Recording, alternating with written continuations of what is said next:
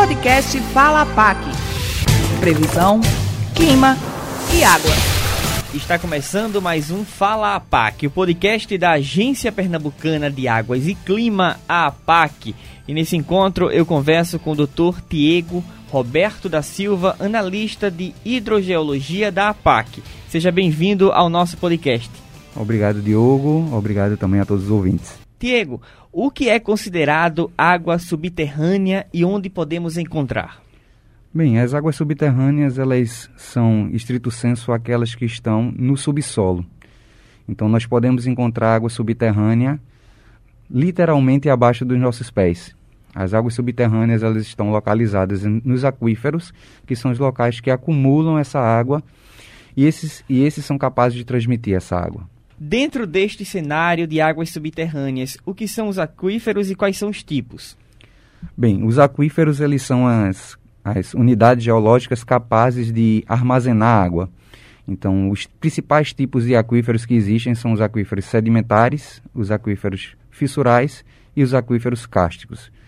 Dentro dos aquíferos sedimentares, nós temos aquelas unidades geológicas, aquelas rochas que são formadas por processos sedimentares. Então, esses normalmente são os melhores tipos de aquíferos que nós temos. A exemplo daqui da, da região metropolitana do Recife, onde a gente tem rocha sedimentar. E essas rochas elas possuem poros, e esses poros eles são capazes de armazenar água e são capazes de transmitir a água. Então, esse é um tipo de aquífero e o aquífero chamado sedimentar. O aquífero fissural são as rochas que são normalmente chamadas rochas duras, rochas cristalinas, ígneas e metamórficas, e são as fraturas dessas rochas que permitem a acumulação da água. Da mesma forma são os cársticos.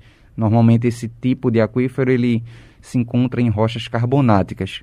Então são um tipo de rocha que normalmente ela se dissolve fácil e esses, essas fraturas, essas fissuras, elas são preenchidas por água e água subterrânea que estão no subsolo.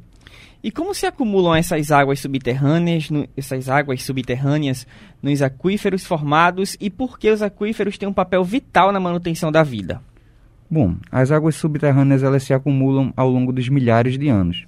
Elas são, são acumuladas através do processo de infiltração da água da chuva.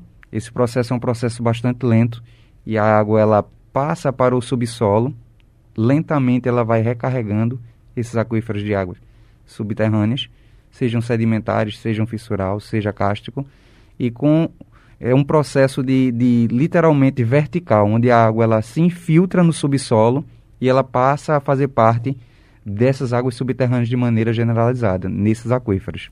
Agora, onde estão os principais aquíferos aqui no estado? Bem, os principais aqui no estado de Pernambuco a gente tem 10 manchas sedimentares, diríamos assim. Então, os principais aquíferos de Pernambuco, eles estão nessas bacias que a gente chama de bacia sedimentar, que são as, os principais aquíferos delas são os aquíferos sedimentares. Enquanto que 97% do estado de Pernambuco ele está inserido no domínio fissural, ou seja, a gente tem rochas que abrem fissuras, que abrem falhas, e essas falhas e fissuras são preenchidas por água. A gente tem 97% desse domínio todinho preenchido por esse tipo de aquífero, enquanto só 3% dos aquíferos da região metropolitana são sedimentares.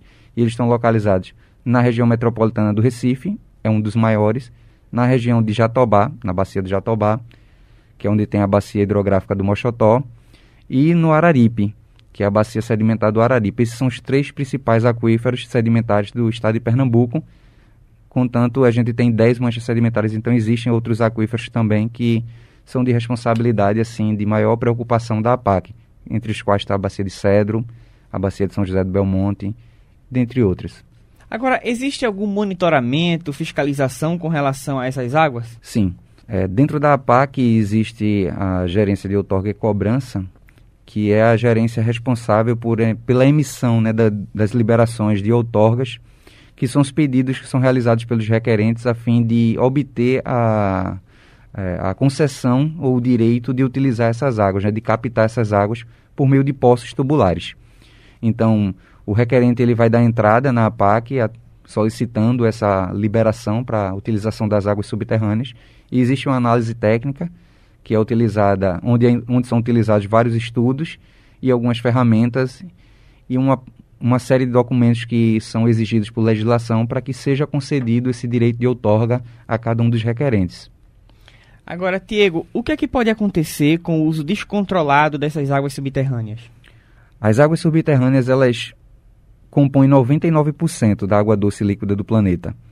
E apenas 1% dessa água doce do planeta, elas são as que se encontram em lagos e rios. Ou seja, as águas subterrâneas, elas, se a gente fosse pensar de uma forma simples para a população como, como um todo, de forma geral, a gente poderia ver as águas subterrâneas como um iceberg, onde a pontinha desse iceberg seriam os rios e os lagos, enquanto que a parte submersa do iceberg, que é bem maior, seria justamente as águas subterrâneas. Essas águas subterrâneas, elas são a reserva, vamos dizer assim, mundial de água para todo o futuro de todas as gerações que, que estão agora e que vão vir. Então é preciso gerenciamento, é preciso uso controlado, é preciso uso adequado para que esses mananciais não venham nem se exaurir, nem venham a vir a ser contaminados. Porque, diferente de rios e lagos, onde a contaminação acontece de forma mais fácil, mas também pode ser tratada de forma mais fácil, com água subterrânea não é a mesma coisa. Para se recuperar águas subterrâneas é preciso de um, um enorme esforço e muitas das vezes muito, muito tempo para conseguir recuperar essas águas.